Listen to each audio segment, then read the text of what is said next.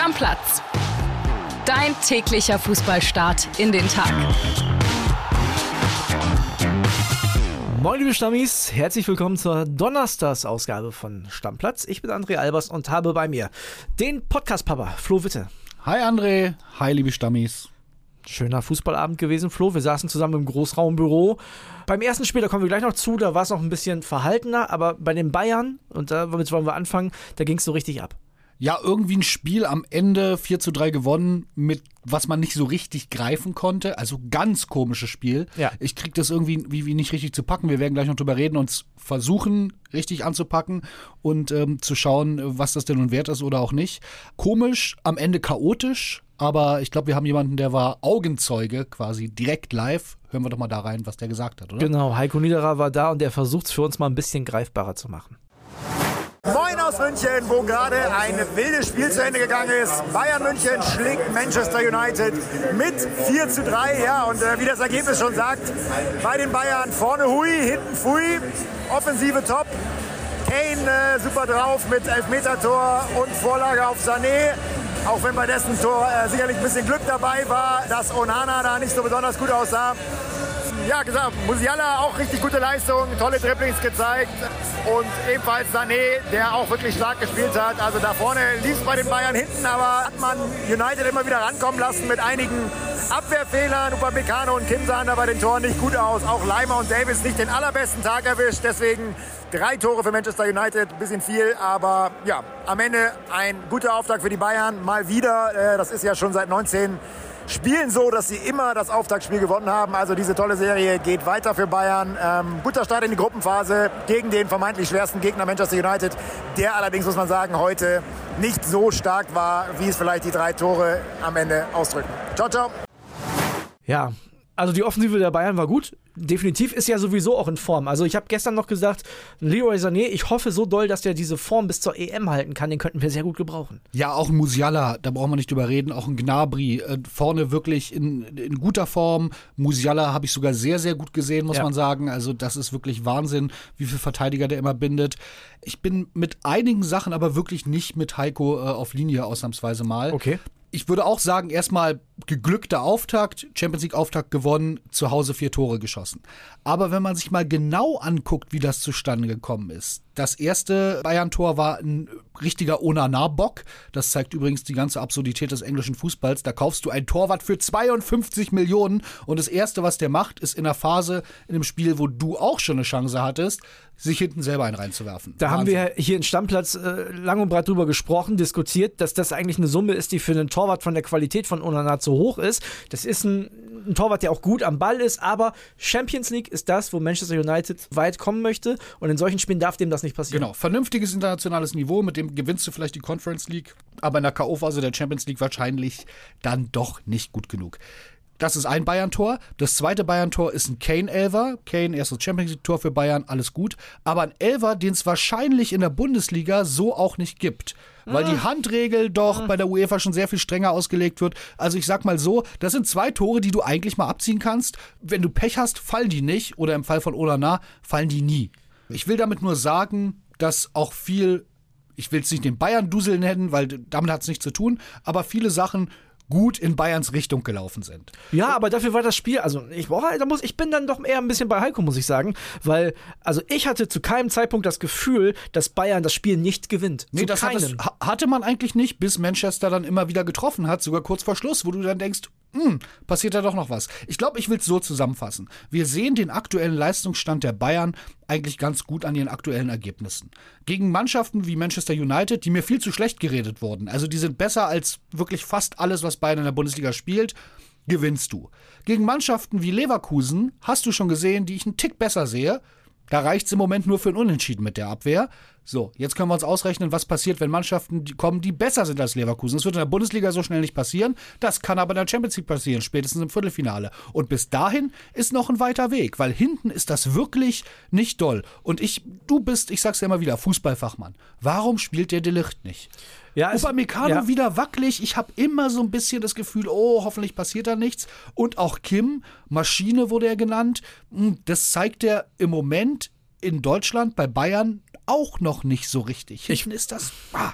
Ich fand den Upamecano gestern nicht so schlecht. Also ich, ich fand, er hat es ordentlich gemacht. Aber grundsätzlich gebe ich dir recht, der ist halt viel zu anfällig für Fehler auf diesem hohen Niveau, auf dem die Bayern spielen wollen. Genau. Das ist Champions League Finalniveau. Genau. Ne? Und De Licht war ja ein bisschen verletzt, angeschlagen in der Vorbereitung. Das kann irgendwann aber auch nicht mehr gelten, so als, als Ausrede. Ich weiß nicht, ob das vielleicht auch nicht der Typ Spieler von Thomas Tuchel ist. Das wäre bitter. So, ja, das wäre sehr bitter bei der Ablöse, die die Bayern gezahlt haben.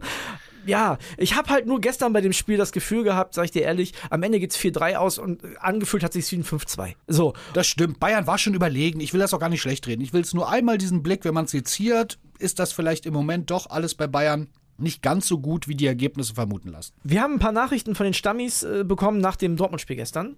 Und da war eine zum Beispiel dabei, das will ich noch sagen. Da hat äh, jemand geschrieben, ja, und bei Dortmund, da sieht man, da klappt einiges noch nicht so gut. Das zum Beispiel würde ich bei den Bayern eher gelten lassen. Die haben auf der wichtigsten Position für die, auf der neuen, einen komplett neuen Spieler, muss ich erstmal alles einspielen.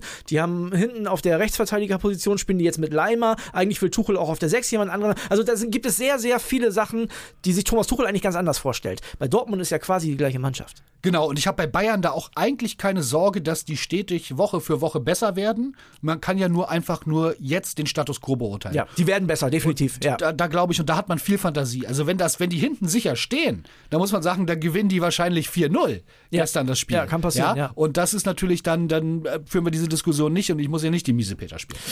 Gut, Flo, ich bin gespannt, ob du weiter so anti bleibst. Freue ich mich. So gefällst du mir ein bisschen, ehrlich gesagt. Wir machen weiter mit Union Berlin. Und ich würde sagen, wir hören erstmal Paul Gorgas. Der war da.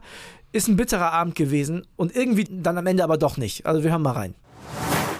Hi André, Unions Champions League Premiere endet am Ende doch bitter, auch wenn die Fans im Auswärtsblock hier weiter feiern, gerade nach Abpfiff noch minutenlang ihre Mannschaft bejubelt und beklatscht haben. Bitter deshalb, weil Union am Ende mit leeren Händen da steht, null Punkte durch einen ganz späten Treffer in der vierten Minute der Nachspielzeit durch Jude Bellingham bei Real. Bis dahin hat Union mit Mann und Maus verteidigt, irgendein Körperteil immer in den Ball gehalten, wirklich bis zum letzten verteidigt. Glück war dabei, zweimal hat der Pfosten gerettet. Torwart Renault hat ein Riesenspiel gemacht, hat Bälle noch rausgeholt. Bonucci, der Abwehrboss für ein Spiel, hat dirigiert, hat selbst Bälle abgefangen, hat auch ein gutes Debüt gemacht. Am Ende hat es aber doch nicht gereicht, weil Real eben diese eine Chance genutzt hat. Willst du erst Kili hören oder wollen wir erst reden? Kili hat auch geschickt. Kili hat auch geschickt, komm, Kili geben wir uns die volle Dröhnung. Ja, komm, Kili. Erzähl, Junge. Moin, mein Bärchen. Moin, liebe Stammis. Ja, was soll ich sagen? Am Ende ist es natürlich ein gerechtfertigtes, absolut gerechtfertigtes 1 zu 0 für Real Madrid, weil sie einfach über ganz weite Strecken des Spiels die bessere Mannschaft waren. Und trotzdem bin ich irgendwie super traurig, weil den Punkt, klar, 93. Minute, den hätten wir trotzdem irgendwie noch mitnehmen können, zwei Minuten weiter durchhalten, ist dann nichts geworden und das ist dann wirklich so bitter, weil nochmal vor fünf Jahren aufgestiegen. Dort 90 Minuten kein Gegentor gefressen, ist so, so krass. Und wer mir das jemand vor fünf Jahren erzählt hätte, den hätte ich für verrückt erklärt. Also geiler Fußballabend trotz Niederlage, würde ich sagen. Und Bonucci, bester Mann mit Ronno zusammen auf dem Platz. Werbung. Servus, hier spricht Christian Falk, euer Bayern-Insider. Im Bild-Podcast Bayern Insider gibt's die heißesten Gerüchte rund um den FC Bayern jeden Freitag. Kommt mit und ich nehme euch hinter die Kulissen des Rekordmeisters. Werbung Ende. So.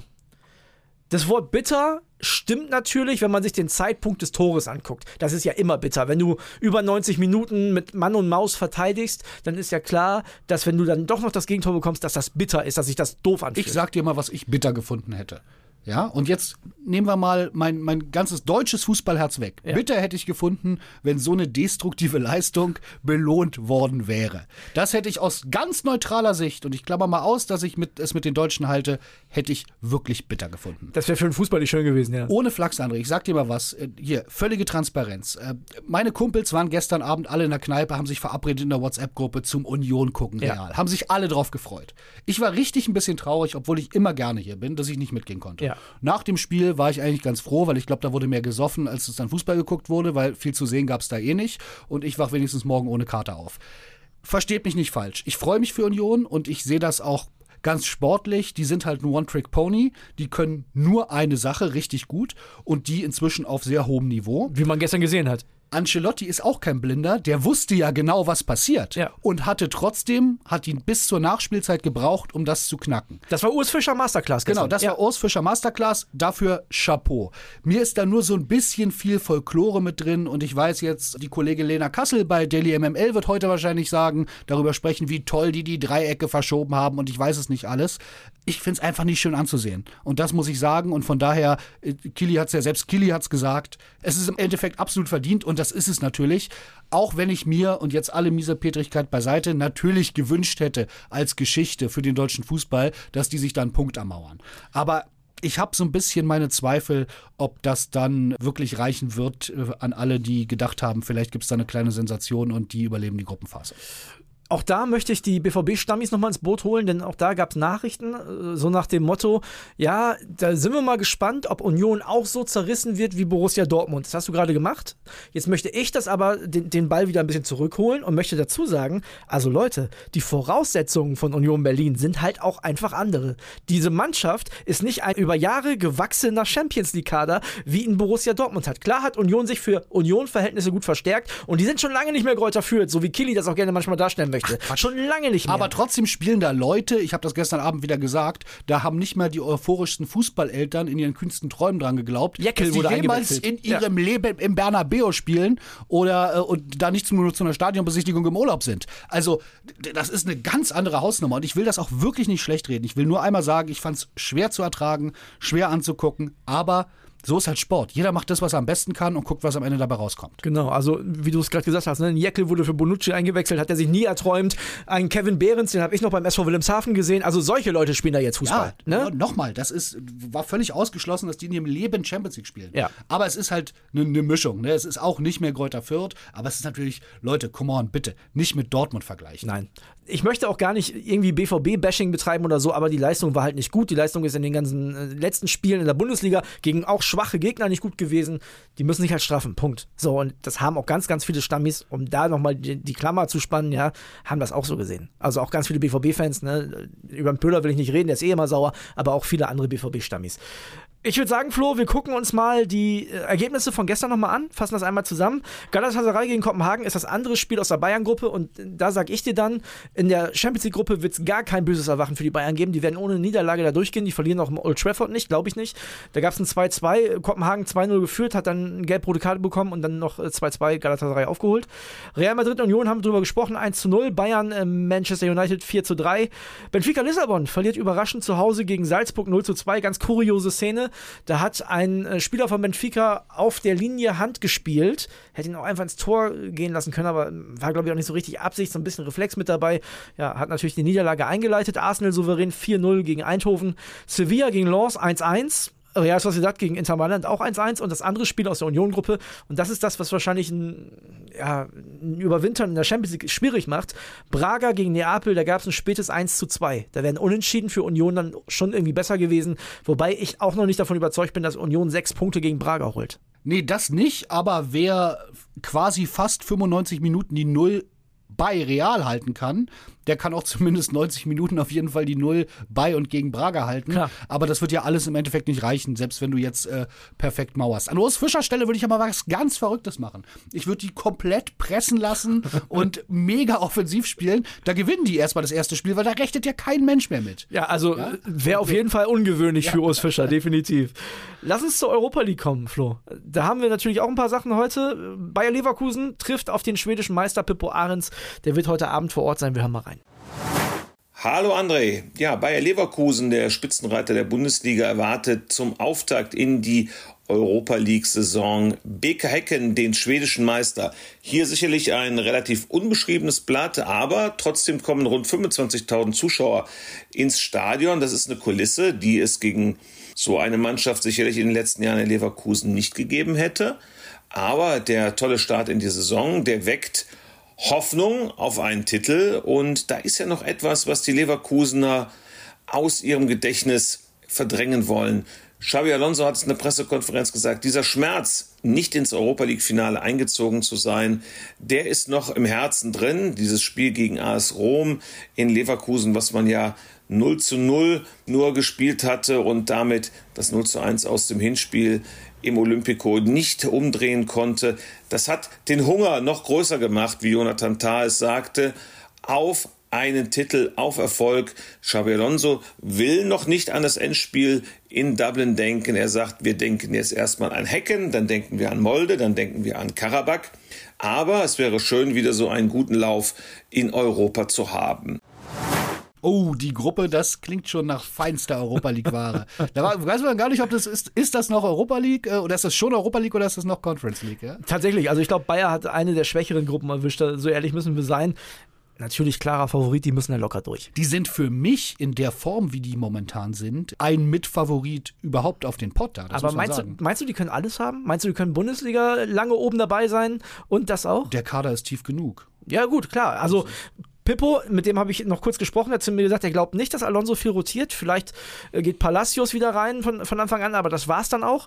Wenn das so sein sollte, der wird irgendwann auch ein paar Körner sparen. Ach, hör auf, ich kann dieses Rotieren, ich weiß es nicht. Ihr wisst ja, ich bin irgendwie mit dem Basketball sozialisiert und da spielen die Champions League bzw. Europa League, Euroleague-Mannschaften, wie es ja da heißt, die spielen äh, dienstags, donnerstags und sonntags oft, ja. ja. Also ich kann dieses Rotieren, Mann, Leute, das sind alles ich finde es ganz gut, wenn er nicht rotiert. Ich habe immer das Gefühl, rotieren macht viel kaputt.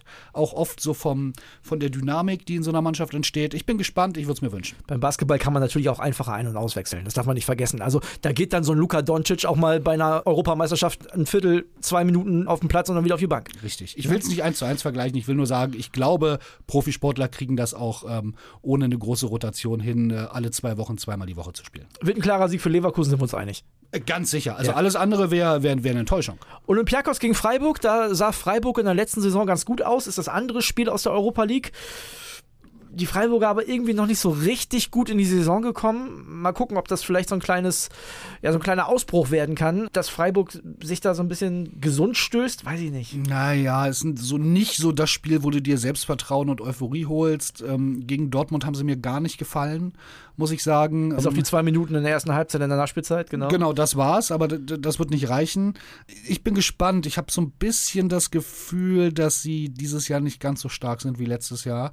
Und darum wird sich das, glaube ich, auch in Europa niederschlagen. Und eine Partie haben wir noch in meinem Wettbewerb in der Conference League. Ja. Eintracht Frankfurt zu Hause gegen den FC Aberdeen aus Schottland. Ich denke, das wird auch eine klare Sache. Ja, aber ich glaube, die Schotten bringen trinkfeste Fans mit. Von ja. daher kann man da, glaube ich, auf jeden Fall eine gute Zeit in der Frankfurter Innenstadt heute schon haben, Spiel, ab frühen Abend. Ja, spielen auch schon um 18.45 Das heißt, die können danach auch nochmal steil gehen. Das ist doch schön. Das ist gut. Eine Sache wollen wir noch besprechen, Flo. Wir machen Deckel drauf auf den Europapokal und reden noch kurz über einen möglichen Co-Trainer vom kommenden Bundestrainer, ich glaube, da sind wir uns mittlerweile sehr sicher, Julian Nagelsmann. Und äh, das soll wohl Sandro Wagner sein. Ich habe es ja quasi gefordert. So, ich habe ja gesagt. Ich glaub, sie haben auf dich gehört. Ja, ich, ich habe gesagt, das wär's. Ich nehme den Nagelsmann, aber nur mit Sandro und ja. Finde ich eine super Nachricht. Muss sagen, ohne den bisherigen Co-Trainern der Nationalmannschaft zu nahe zu treten. Aber wenn da so ein Markus Sorg, bei großen Turnieren wird er dann irgendwie einmal auch äh, aufs Podium gezerrt und so eine Pressekonferenz geben und alle erzählen, wie wichtig der Co-Trainer ist. Ja, ist kein Menschenfänger gewesen, niemand, wo man an den Lippen klebt und danach die Homepage mit Geschichten vollpflastert. Bei Sandro Wagner wird es ganz anders. Ja. Ich glaube, das ist wirklich ein Duo und jetzt mal fachlich alles außen vor, aber so ein Bundestraineramt und dieses Trainerduo, das ist ja auch ein bisschen was wie beim Bundeskanzler. Da geht es ja nicht nur um irgendwie, kann der äh, X's and O's vernünftig, also ist es ein guter Taktiker, ähm, sondern auch, der muss ein bisschen Ausstrahlung haben, der muss die Leute mitnehmen, der muss die Leute Interesse anregen. Und Sandro Wagner, ey, wie geil ist das denn? Wir haben Julian Nagelsmann, der ein streitbarer, aber cooler Typ ist, der auf jeden Fall polarisiert. Und wir haben Sandro Wagner, der immer geile Sachen raushaut. Also irre, ich freue mich wahnsinnig darauf. Ich würde gern die Doku EM 2024 ja. dann aus der Kabine sehen. Ja, die wird ganz anders als bei Hansi Flick, der von, ähm, was waren es, Wandergänsen sprach. Also ich glaube. Graugänse, äh, Graugänse waren es, sorry. Ich, ich ich hoffe, dass der DFB nach dem Flop jetzt, den es zuletzt gab, die Kameras auch wieder reinlässt. Also gerade bei so einer Heim-Europameisterschaft haben wir beim Sommermärchen ja auch gemacht. Da würde sich das ja anbieten. Und ich glaube, mit dem Du hätten wir auf jeden Fall eine unterhaltsame und ich bin ja auch der Meinung, erfolgreiche Europameisterschaft. Halbfinale ist auf jeden Fall drin. Äh, Ich bin auf jeden Fall im Team Sandro. Äh, Da hätte ich richtig, richtig, richtig Lust drauf. So, und ich hoffe, ihr habt Lust auf Stammplatz. Morgen gibt es natürlich die Ergebnisse aus Europa und es gibt die Bundesliga-Vorschau. Also, bis morgen. Deckel drauf. Deckel drauf, macht's gut. Tschüss. Stammplatz. Dein täglicher Fußballstart in den Tag.